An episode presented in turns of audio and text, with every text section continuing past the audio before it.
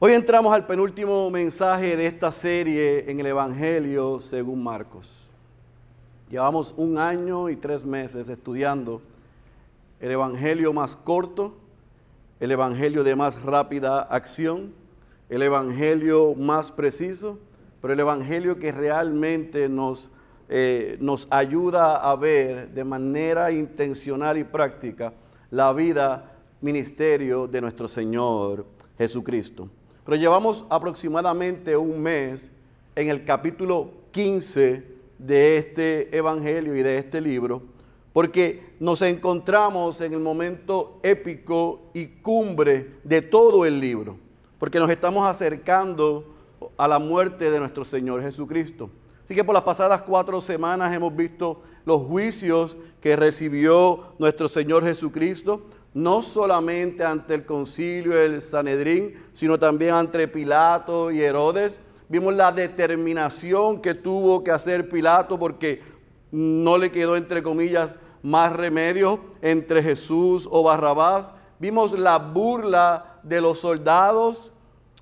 Vimos la semana pasada en un magistral mensaje con el hermano Luis lo que fue la crucifixión de nuestro Señor Jesucristo.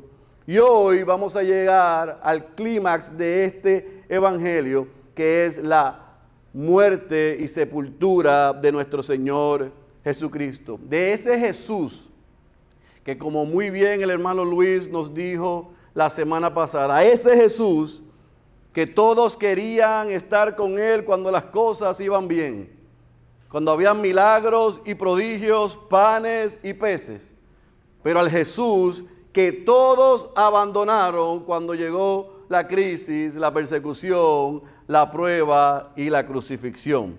Así que sin más preámbulo, yo te pido que vayas a tu Biblia, al Evangelio según Marcos, Evangelio según Marcos, y vamos a leer y vamos a cerrar el capítulo 15, leyendo una porción bastante extensa esta mañana, versículo 33 al versículo 47. Marcos capítulo 15, versículo 33 al versículo 47.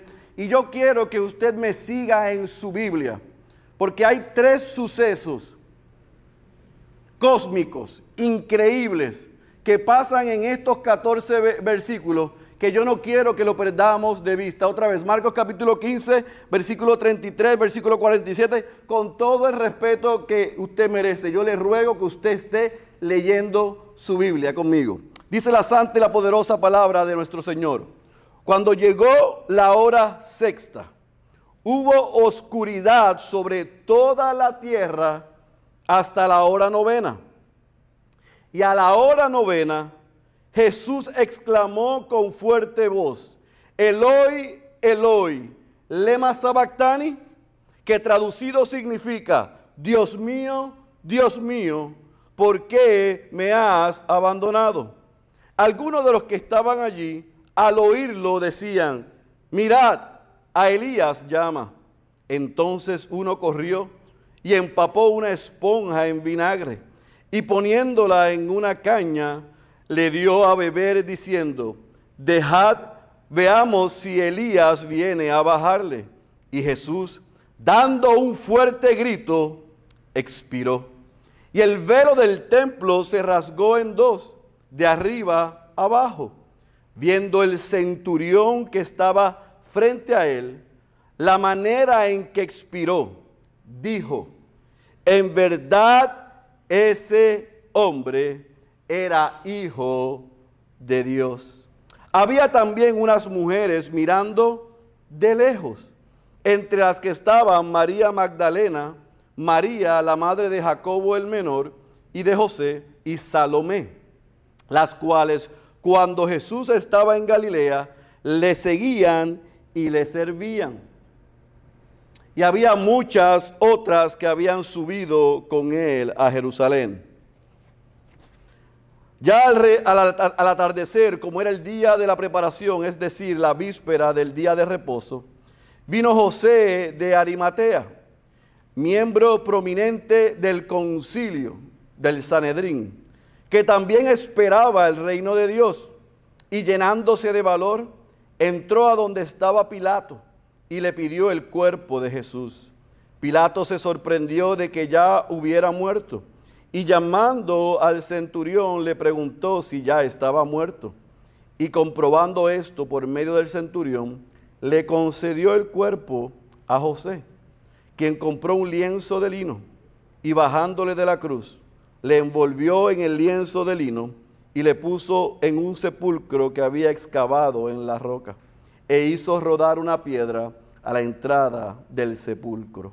Y María Magdalena y María, la madre de José, miraban para saber dónde le ponían. Vamos a orar una vez más. Padre, hemos leído este texto y yo te pido que tú asistas en esta mañana al predicador, pero que también por todas tus misericordias asistas a esta tu iglesia mientras aplicamos lo que vamos a leer, que tu espíritu con claridad no solamente nos ministre, sino que nos transforme por el momento más importante en la historia, la crucifixión y muerte de nuestro Señor Jesucristo. Háblanos, Señor, estamos listos. En el nombre poderoso de Jesús. Amén, amén y amén. ¿Qué vamos a ver hoy? Vamos a dividir otra vez, como le dije ahorita, este texto en tres puntos que para mí son importantes y pueden describir estos 14 versículos de una manera clara, llana, concisa, pero también transformadora. Número uno, desde el versículo 33 al versículo 36 vamos a ver la oscuridad sobre la tierra. Del versículo 37 al versículo 38 vamos a ver el velo rasgado. Y del versículo 39 al versículo 47 vamos a ver la confesión del soldado, del centurión. Otra vez, la oscuridad sobre la tierra, versículo 33 al 36, el velo del templo rasgado, versículo 37 y 38, y la confesión del centurión, del soldado, del versículo 39 al 47. Pero anoche mientras yo meditaba en cómo poder eh, eh, desglosar y bosquejar esta porción, yo creo que estos tres eventos que están en pantalla vienen como consecuencia de lo que solamente Dios puede hacer. Estos tres eventos que usted ve en pantalla vienen como consecuencia de lo que solo Dios puede hacer. Ahora, dentro de los 14 versículos, nosotros vemos esos tres sucesos, pero vemos tres sucesos paralelos. Vemos el abandono, de Dios a Jesús, vemos la muerte de Jesús, pero también vemos entonces la sepultura de Jesús. Normalmente cuando nosotros predicamos esta porción nos concentramos únicamente en la muerte de Jesús. La mayoría, por no decir todos, los sermones de Viernes Santos en esta porción se enfocan en la muerte de Jesús, sin lugar a dudas. Es el clímax, el pináculo de lo que hemos visto a través del Evangelio y de todos los Evangelios, no solamente de Marcos. Sin embargo, tenemos que ver a Dios en completo control de todos los sucesos y vamos a ver en esta mañana cómo lo que sucede cumple a la perfección lo que se había profetizado. Tanto lo que leemos en el Antiguo Testamento, pero también lo que Jesús dijo en los años de ministerio. Lo que Jesús le dijo a gente que estuvo presente en su muerte. Así que otra vez vemos por encima estos tres eventos cósmicos que solamente Dios puede hacer. Y vamos a ver entonces lo que sucede a través de esos tres eventos. En el versículo 33 al versículo 36 vemos la oscuridad que vino sobre la tierra.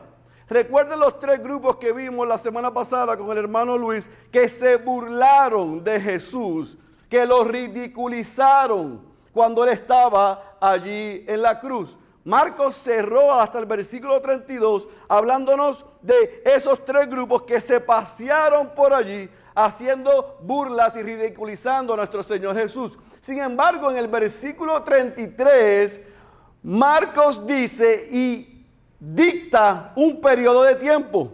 Su crucifixión, como aprendimos la semana pasada, fue a las 9 de la mañana. Así que por espacio de tres horas nosotros estudiamos la semana pasada lo que sucedió. Pero Marcos ahora en el versículo 33 nos dice que entre las 12 del mediodía y las 3 de la tarde el cielo se oscureció Es como si el, sol se escondiera detrás de las tinieblas. Y ese evento no fue casualidad. Ese evento fue provocado por Dios. Ese evento tenía dos maneras de verlo. Ese evento estaba anunciando un juicio sobre todos aquellos que habían rechazado a Jesús, pero también ese evento estaba preparando la escena para lo que iba a acontecer. No solamente la muerte de nuestro Señor Jesucristo, sino que también iba y marca lo que venía a ser la venida del Hijo del Hombre, como fue profetizado. Así que imagine por un momento 12 del mediodía y que todo se oscurece. Cuando eso sucede, se está cumpliendo literalmente lo que Dios a través del profeta Amós en el capítulo 8, versículo 9 y versículo 10 había dicho y establecido de este momento. Es como si estuviésemos viendo la película después de que hayamos leído el libreto exactamente como fue dicho, exactamente sucedió. El sol desapareció, se escondió, las tinieblas llegaron. Ahora es bien interesante, iglesia, porque ninguno de los evangelistas, ninguno de los evangelios sinópticos ni el apóstol Juan describen lo que sucedió desde las 12 del mediodía a las 3 de la tarde. No tenemos idea porque ellos no lo describieron. Nosotros con mucha claridad pudimos leer la semana pasada y estudiar lo que sucedió de 9 de la mañana a ahora al mediodía. ¿Por qué? Porque los evangelistas nos dejaron claro lo que sucedió y se complementaron sus versiones y lo que compartieron. Pero de, desde las 12 del mediodía a las 3 de la tarde, lo, que, lo único que ellos dicen es que, que las tinieblas se pusieron sobre la tierra. Ahora, hay algunos que dicen, bueno, eso es literal porque no puede ser sobre la tierra, tiene que haber sido sobre única y exclusivamente la región de Judea. Bueno, la historia dice, había un historiador, Flegones, historiador griego romano, trabajaba y servía al imperio, que había hecho varios escritos sobre las Olimpiadas, que en ese año él afirma que hubo tinieblas sobre la tierra y lo que vamos a leer más adelante, y que hubo un temblor, un terremoto. Así que yo quiero creer lo que dice el texto en la tierra. Era la señal de que Dios estaba por cumplir lo que había anunciado. Ahora yo quiero que usted vea la escena. 12 a 3, tinieblas, y nos deja, los dejan los evangelistas a nuestra imaginación, pudiéramos decir, de lo que sucedió. Sin embargo, yo no creo que tenemos que inventar qué sucedió de 12 a 3. ¿Sabe por qué? Porque la misma escritura nos dice qué pasó en aquella tarde. Como alguien dijo, durante estas tres horas de negras tinieblas, Jesús sufrió agonías indescriptibles. Estaba siendo hecho pecado por nosotros, como dijo Pablo en 2 de Corintios capítulo 5, versículo 21. Estaba siendo hecho una maldición, como él le dice a los Gálatas en el capítulo 3, versículo 13. Estaba siendo herido por nuestras rebeliones. Estaba siendo molido por nuestros pecados. Dios estaba cargando en él la iniquidad de todos nosotros, como dijo el profeta Isaías en el capítulo 53 durante esas tres horas que los evangelistas guardan silencio, porque la escritura se contesta y se explica con escritura, la misma escritura nos deja saber sin problema. Esas tres horas fueron brutales para nuestro Señor Jesucristo. Brutales para nuestro Señor Jesucristo. Herido, molido, hecho maldición, iniquidad, castigado por nosotros. Ahora, Los evangelistas nos dicen con lujo de detalle lo que vemos en el resto de las escrituras. Es cierto.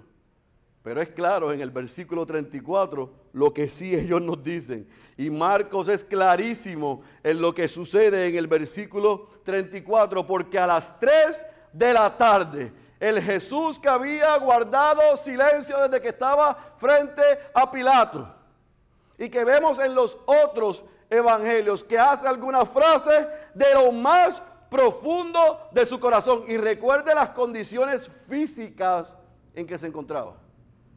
La semana pasada vimos descriptivamente las condiciones físicas y emocionales que Jesús encontraba en aquella cruz. Y el versículo 34 entonces nos dice que Jesús gritó con fuerza,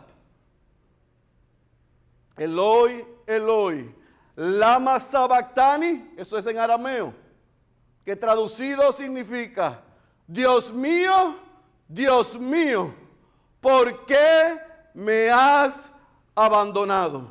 Las pasadas tres horas, lo único que he sentido es el peso del pecado de la humanidad. La copa de tu ira es la que estoy viviendo y tú estás guardando silencio. Parece que no estás presente. Parece que me has dado la espalda. Nuevamente, al igual que en Getsemaní, el veras Deus y el vera homo se encuentran. La divinidad de Jesús y la humanidad de Jesús, el 100% Dios y el 100% hombres en aquella cruz, otra vez tienen que luchar porque el peso que él sentía cuando miraba no veía a Dios presente, no sentía que Dios estaba allí, sentía que Dios lo había abandonado y desamparado.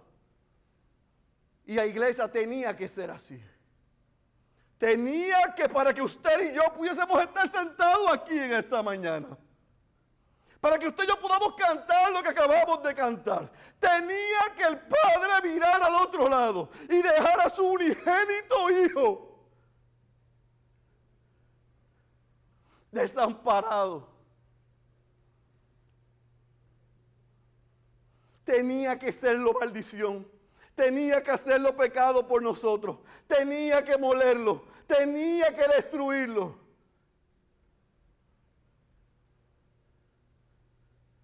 Para que usted y yo tuviésemos una oportunidad de salvación y de vida eterna. Tenía que ser así. Y cuando eso está sucediendo, mientras eso está pasando, Jesús cita las palabras del Salmo 22, 1, otra confirmación de que lo que está sucediendo está orquestado en el plan de Dios. El libreto se está cumpliendo. ¿Por qué me has desamparado?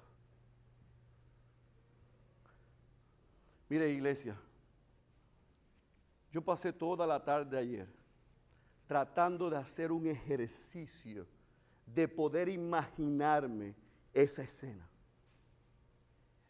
Podemos poner las 80 mentes que hay aquí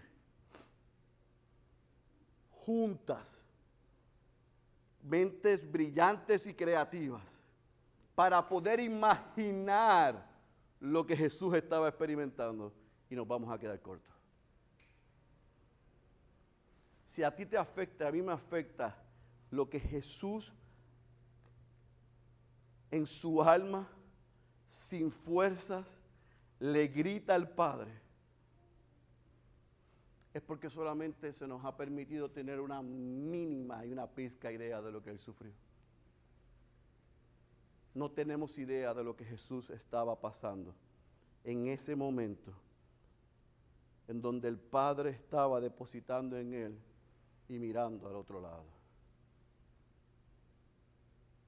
Ciertamente el Padre guardó silencio. Ciertamente el Padre miró a otro lado en ese momento. Pero déjeme corregir algo, porque algunos cuando dicen que Jesús fue abandonado por Dios, algunos literalmente lo toman así.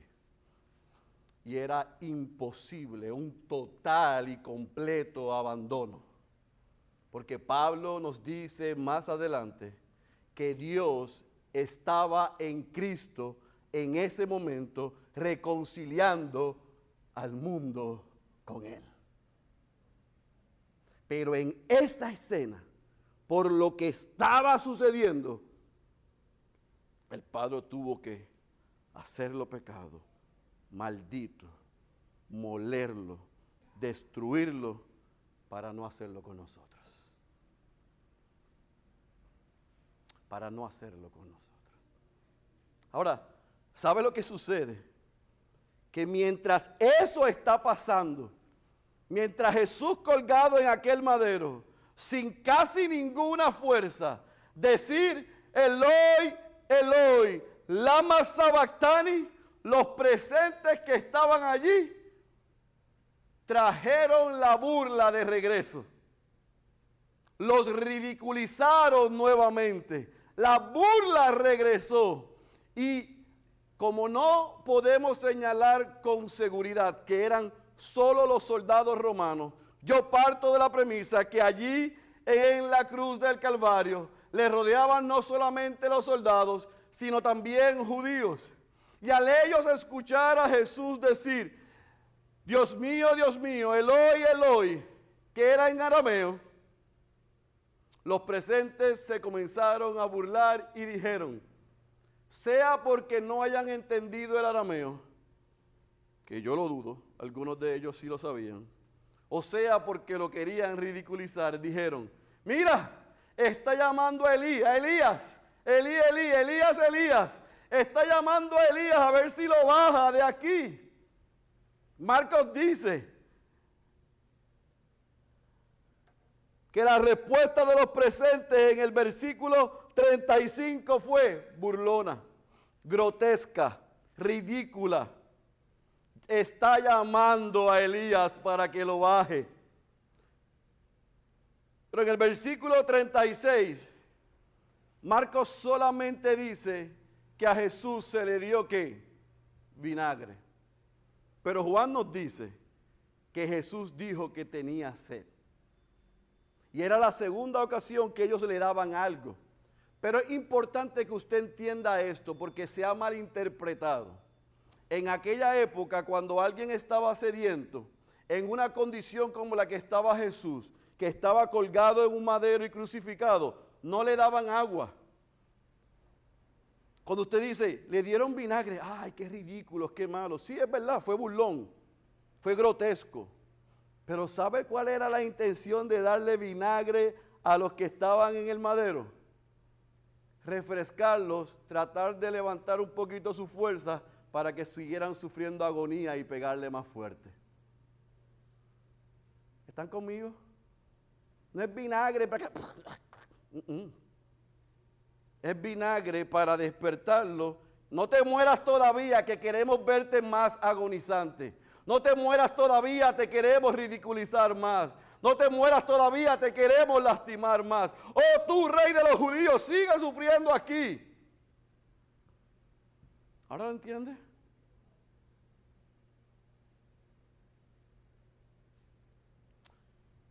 Ya Jesús había dicho que eso mismo iba a suceder. Tercera confirmación. Dios está en control de la escena por completo. Versículo 35 y 36 nos muestra a nosotros que la burla grotesca regresó. Sin embargo, el versículo 37 nos dice que Dios determinó que esa fuese la última burla. Y Jesús nuevamente grita desde lo más profundo de su corazón, sin fuerza. Teteletai, consumado es, dice Juan. Y Lucas nos dice que gritó no solamente consumado es, Padre, en tus manos encomiendo mi espíritu. Y ahora sí, nadie me quita la vida. Yo decido cuándo morir. Y expiró. Se acabó la burla. La deuda está cancelada. Padre, en tus manos encomiendo mi espíritu. Ay, pastor, se le olvidó que uno allá dijo que perdónalo porque no saben lo que hace. Sí, también. Pero su último grito no fue ese. Su último grito fue, la deuda está cancelada. Padre, en tus manos encomiendo mi espíritu. Se acabó. Deuda cancelada.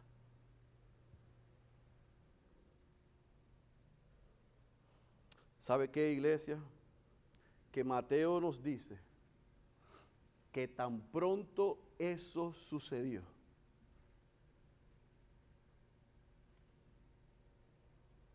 Marcos omite ese detalle. La tierra tembló fuertemente, y la vamos a ver ahora. Tan pronto Jesús expiró y murió, el versículo 38 nos dice que el velo del templo se rasgó de arriba abajo. Se acabó el que Dios habitase en templos hechos por hombres. Se acabó la necesidad de intermediarios. Se acabó la necesidad de ofrecer sacrificios mediante un cordero. Se acabó la necesidad de que un sumo sacerdote solamente pudiese entrar. Ahora todo el que creyera en el Hijo de Dios podía tener acceso al Padre por los méritos de Cristo. El Padre que hizo que el sol se escondiera. El Padre que no permitió más burla sobre el Hijo. Fue el Padre que cuando Jesús expiró, rasgó el velo del templo. Se acabó la separación entre Dios y el hombre y la tierra tembló. Terremotos vinieron, piedras cayeron. Los sepulcros fueron abiertos, gente fue resucitada.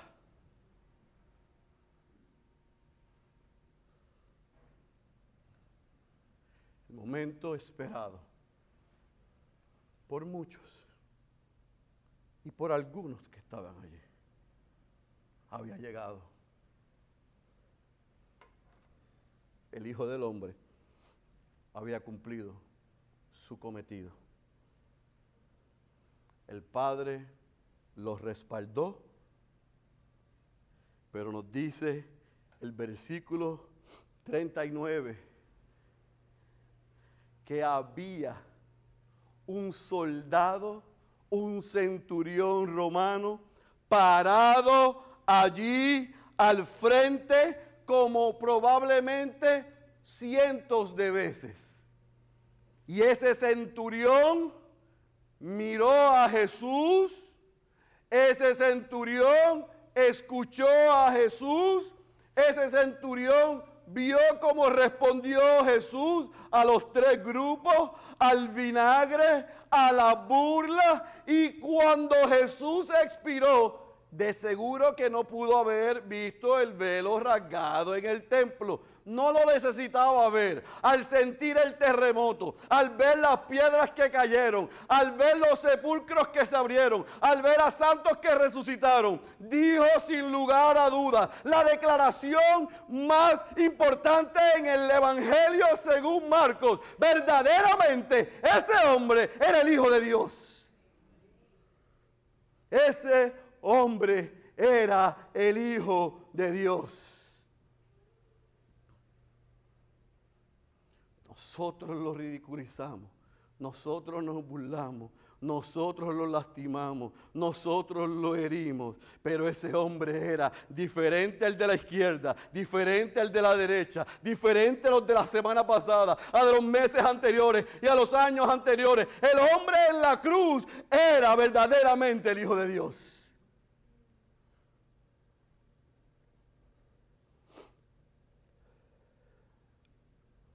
Ese hombre sin lugar a duda era el Hijo de Dios.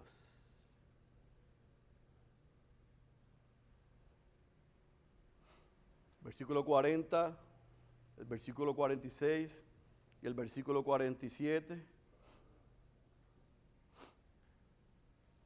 nos narran de las mujeres que a diferencia del resto de los discípulos que habían corrido y no se encontraban, exceptuando a Juan, los otros evangelistas nos dicen que una de las palabras que Jesús le dijo a Juan, ahí está tu madre, le dijo a Juan, a María le dijo, ahí está tu hijo, encárgate de ella.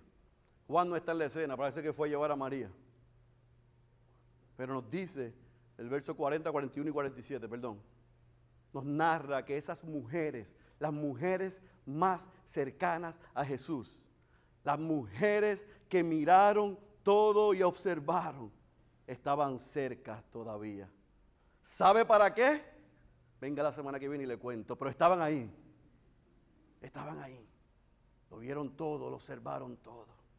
Ahora, cierra Marcos del versículo 42 al versículo 46 diciéndonos, recuerde, Jesús expira a las 3 de la tarde. Es viernes. Es viernes. Jesús expira a las 3 de la tarde. De 3 a 6 es la tarde temprana. Y me voy a explicar. Después de las 6 comenzaba el sabbat, el sábado. Y no se podía hacer absolutamente nada no se podían remover hombres crucificados en el madero después de las seis. La ley romana lo prohibía, evidentemente la ley judía también. Pero un detalle que es importante es que usted recuerde cómo Jesús había sido tratado como el peor de los criminales.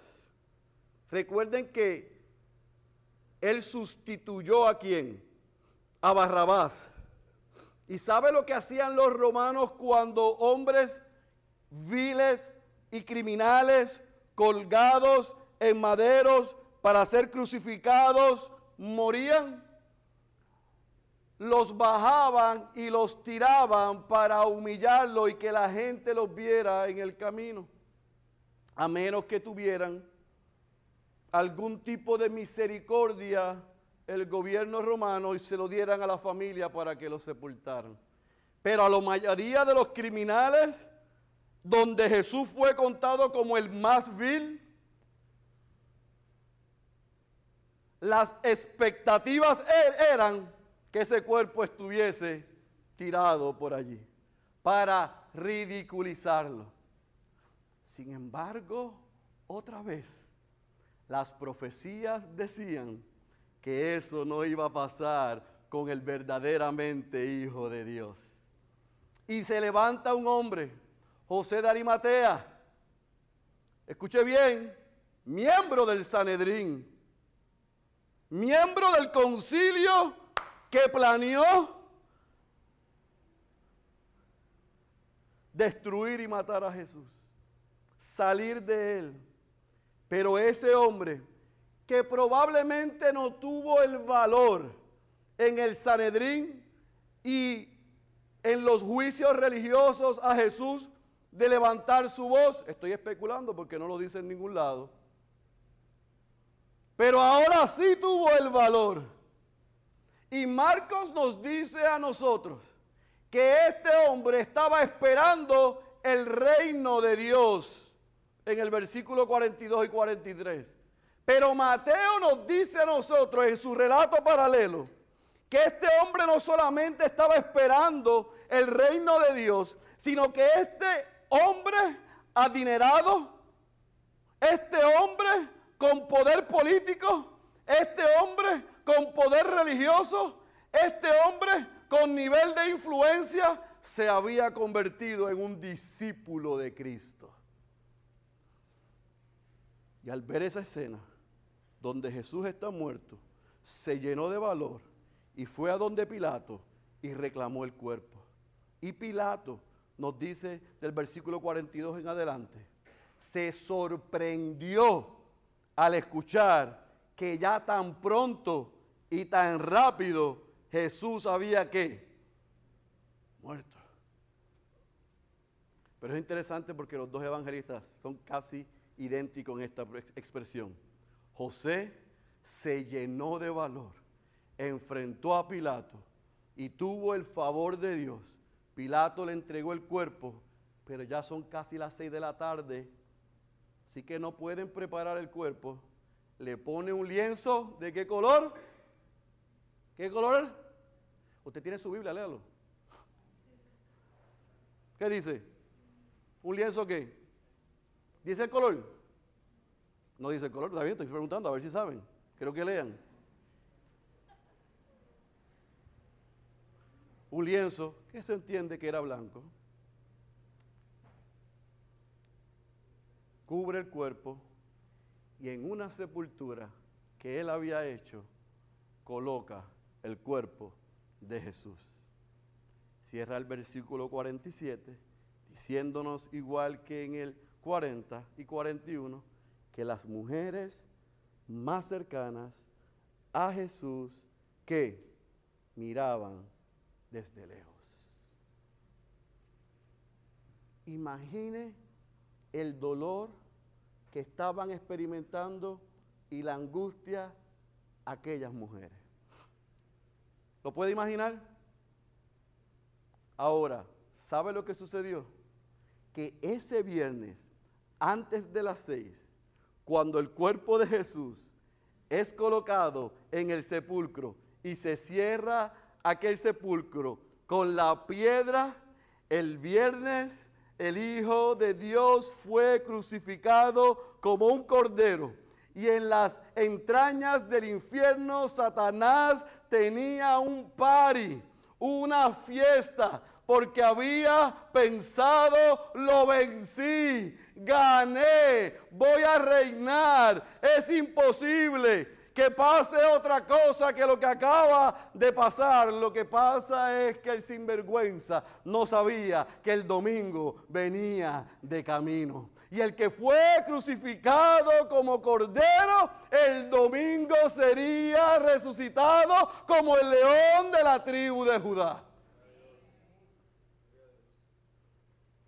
La fiesta le iba a durar poco.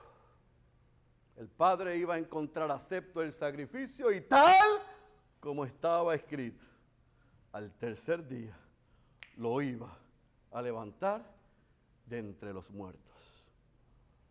Así que venga el próximo domingo, porque igual que hacemos todos los domingos, el próximo domingo celebraremos lo que se celebró, la resurrección de nuestro Señor Jesucristo que desde ese momento en adelante la iglesia comenzó a reunirse el primer día de la semana para celebrar y recordar la resurrección del Hijo de Dios. Ahora, ¿cómo nosotros aterrizamos este mensaje a nosotros? ¿Cómo lo aplicamos a nuestras vidas? Yo creo que hay claramente dos mensajes aquí.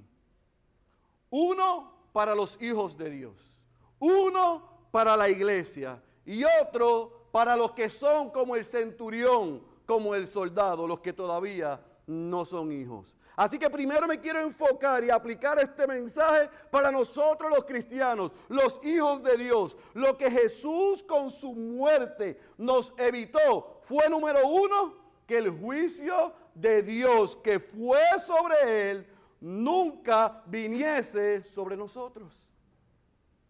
Las tinieblas que cubrieron la tierra anunciando el juicio de los que le habían dado la espalda y comenzaba el juicio contra el inocente, nos garantiza que nunca vendrá sobre nosotros.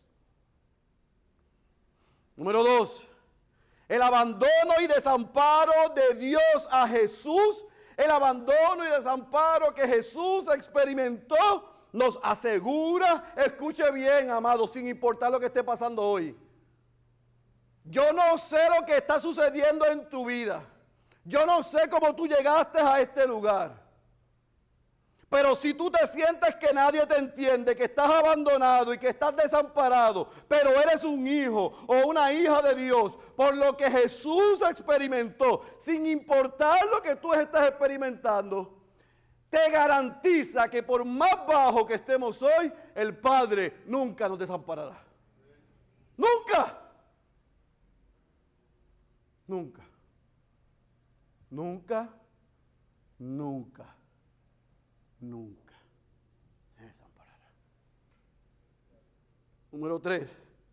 El que Jesús haya tomado de la copa de la ira de Dios. Escuche bien una gota de esa copa nos hubiera exterminado.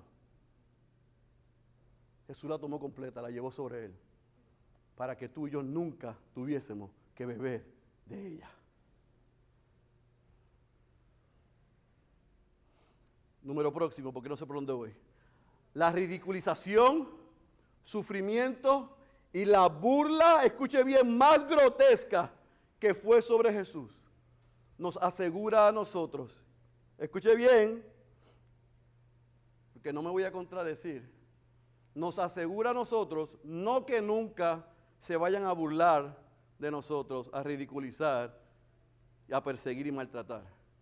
Pero por lo grotesco que llevó sobre él, nos asegura que nunca se comparará lo que tendremos que sufrir por él. Así que si estás recibiendo presión porque eres creyente en tu casa, en tu lugar de estudio, en tu lugar de trabajo, si se burla de ti, si te rechazan, si te ridiculizan, bienvenido al club. ¡Qué honra!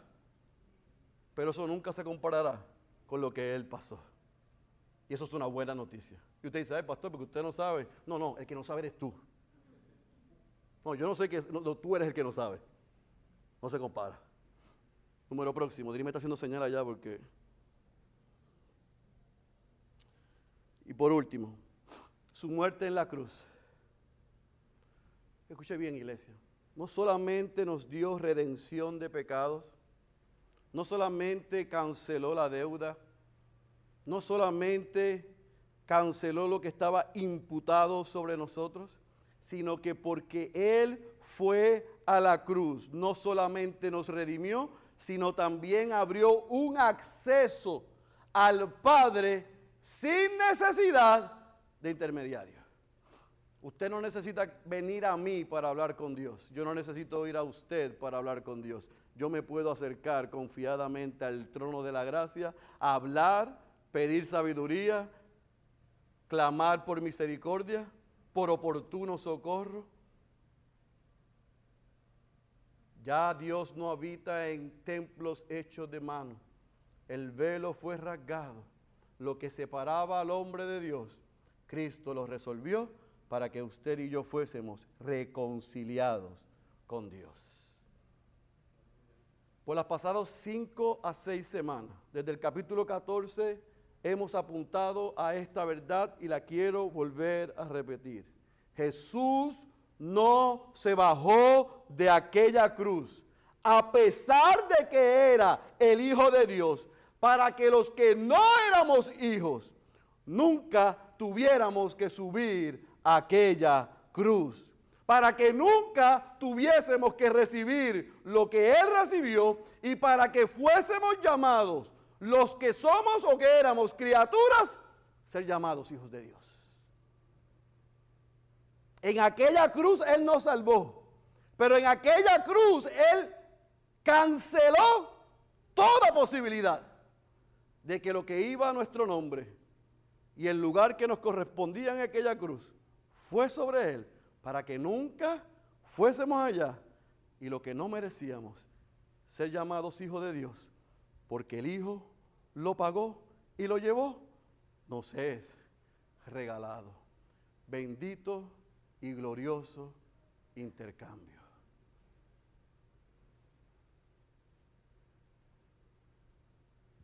Iglesia, yo quiero que estas cinco verdades, yo oro a Dios, porque yo puedo quererlo, pero no tengo la capacidad de hacértelo creer. Tú la hagas tuya. El juicio de Dios fue sobre él para que nunca fuese sobre ti. El abandono, y desamparo de Dios sobre Jesús nos asegura que nunca seremos abandonados por Él. La copa de la ira de Dios que Él bebió, lo hizo para que nosotros no la bebiéramos. la ridiculización, sufrimiento y burla más grotesca fue sobre él para que nunca tengamos que experimentar a ese nivel. Y su muerte en la cruz no solamente nos redimió de pecados, canceló la deuda, sino que también nos da acceso al Padre sin necesidad de un intermediario. Que de hoy en adelante, más que recordar, leer y estudiar esto en un Viernes Santo, cada vez que tú pienses y recuerdes la cruz como hijo de Dios, alabes al Señor, porque quien se supone que estuviese allí era usted y yo. Pero por lo que Él hizo, hoy nosotros somos llamados hijos de Dios. Ahora, eso es una garantía para los hijos de Dios. ¿Y qué hacemos con los que están aquí que no son hijos de Dios? Esos que no son hijos de Dios, que están aquí sentados, nos están viendo o escuchando, se están preguntando la misma pregunta que nosotros hemos estudiado desde septiembre del año pasado. La pregunta que ni su familia, ni sus discípulos, ni los judíos, ni los romanos pudieron contestar. ¿Quién es este hombre?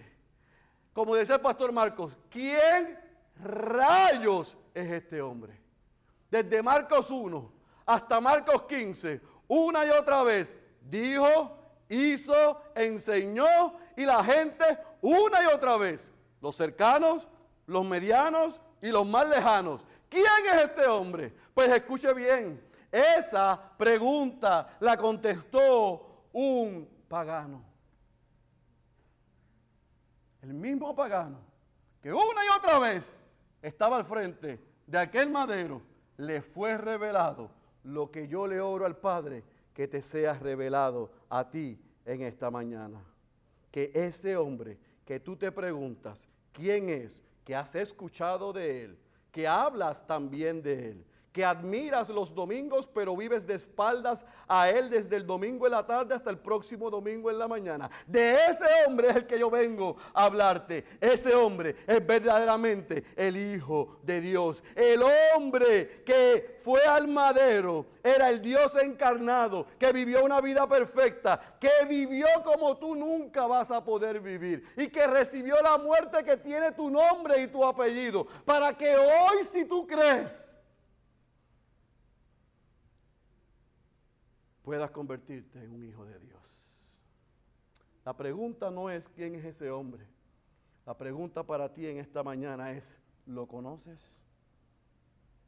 ¿Conoces al Dios encarnado? Al Hijo del Hombre, al Hijo de Dios. ¿Lo conoces? Hace unos días escuché la historia de la esposa de uno de nuestros plantadores en el noreste de Estados Unidos. Una chica que en su niñez nunca fue a la iglesia. Una chica que en su niñez sus padres nunca le leyeron la Biblia. Una chica que en su niñez no sabía quién era Dios. Pero un día, a ella y a su hermana y a su madre la invitaron a una iglesia. Y ella fue. Y al acabarse el servicio, la mamá le pregunta a ella y a su hermana, ¿te gustó la iglesia? Las chicas dijeron, me encantó. ¿Quieren regresar el próximo domingo? Claro, mamá. Así que las chicas fueron por su mamá, porque hay padres que entienden aún en su moralidad que es bueno que para que anden por ahí vengan a la iglesia, aunque ellos no le sirvan a Dios. Esa es la gran dicotomía. Así que las comenzó a llevar a las iglesias. Llegó un verano, hubo un campamento. Las niñas fueron al campamento con permiso de su mamá. Allí en el campamento lo que típicamente se hace, al finalizar el estudio, el líder de jóvenes le dijo a las niñas, ¿quiénes quieren aceptar a Jesús para no ir al infierno por siempre? La chica salió corriendo primero que nadie Y el pastor le dijo, repite esta oración. Jesús, yo te invito a mi corazón y te acepto como mi Señor y Salvador. Mora en mí para siempre. El campamento se acabó, pero nada pasó en la chica. Pero ya estaba convencida de que había sido un nuevo creyente. Así que siguió su juventud yendo a la iglesia, se envolvió en la iglesia y hasta se enamoró de un joven que aspiraba a ser pastor. Se casa con ese joven, tienen hijos, están sirviendo en su iglesia local y Dios llama a ese hombre a iniciar una iglesia en Baltimore, en el estado de Maryland. Así que ella se va asustada por las implicaciones, pero cuando comienzan a ver el ministerio pastoral y las demandas de él, ella comienza a preguntarse, ¿qué pasa que yo no amo nada de lo que él ama? ¿Qué pasa que yo no amo ni me entusiasmo con lo que los demás se entusiasman? ¿Qué pasa que yo no siento lo que todos sienten? Así que se refugió en el alcohol. Así que comenzó a vivir una vida pecaminosa. Y comenzó a pensar, si le hago la vida imposible a mi esposo, él dejará el ministerio y yo no tendré este cargo de conciencia. Así que comenzó a hacerle la vida imposible a su esposo. A tal punto que ella dice que su esposo no respondió. Solamente le decía, estoy orando por ti. Eso hizo que un día en el comedor en su casa, ella le dijera, ¿sabes qué? Yo no soy cristiana. Yo nunca lo he sido, nunca lo fui. Yo no sé quién es ese Jesús. Lo conozco por lo que he leído, pero nunca lo he experimentado. Así que yo creo que tú amas más a la iglesia, más lo que haces que a mí. Y por eso te he hecho la vida imposible por los pasados meses pero tú me has demostrado por todo lo contrario, que te has mantenido firme y me amas. ¿Me amas a pesar de yo no haber nacido de nuevo? Y él le dijo, te amo más hoy porque me dijiste que no has nacido de nuevo. Y desde hoy en adelante te predicaré el Evangelio todos los días, rogando a que Dios te salve. Y así fue. Y por espacio de 60 días, dos meses, ese hombre todos los días le predicó el Evangelio a su esposa. Dos meses después, ella no sabe el día, pero algo sucedió. Ella dice que del Jesús que ella había oído, ahora se había enamorado. Del Jesús que había oído, ahora lo había experimentado. Del Jesús que había oído, ahora lo había abrazado. Del Jesús que ella había oído, ahora tenía una pasión por él. Y salió corriendo a su esposo y le dijo, tu Dios, mi Cristo, me ha salvado. Unos meses después ese hombre tuvo la bendición, ella tuvo el placer de que su esposo pudiera dirigirla a las aguas bautismales, donde ella confesó, después de tantos años, ahora sí, yo conozco al Hijo de Dios. Así habemos muchos aquí. Hemos oído de Jesús. Hablamos cristianes. Vestimos cristianes. Tenemos una Biblia como cristianos y asistimos al lugar donde se reúnen los cristianos, pero no conocemos verdaderamente al Hijo de Dios. Si ese es tu caso, hoy es el día de salvación. Yo espero que las vendas se hayan caído de tus ojos y que Dios te esté dando un corazón nuevo y la fe para que puedas responder en arrepentimiento. Verdaderamente, yo soy un pecador y una pecadora, pero hoy reconozco que Jesús es verdaderamente el Hijo de Dios, el Salvador del mundo. Si ese es tu caso, yo te ruego que no salgas de aquí sin arrepentirte de tus pecados y sin hablar conmigo. El que tenga oídos para oír, yo ruego que haya escuchado la voz de Dios. Cierre sus ojos, por favor. Padre, te doy gracias en esta hora por el poder de tu palabra, por la vida de nuestro Señor Jesucristo. Gracias por lo que hiciste en Él y a través de Él por nosotros.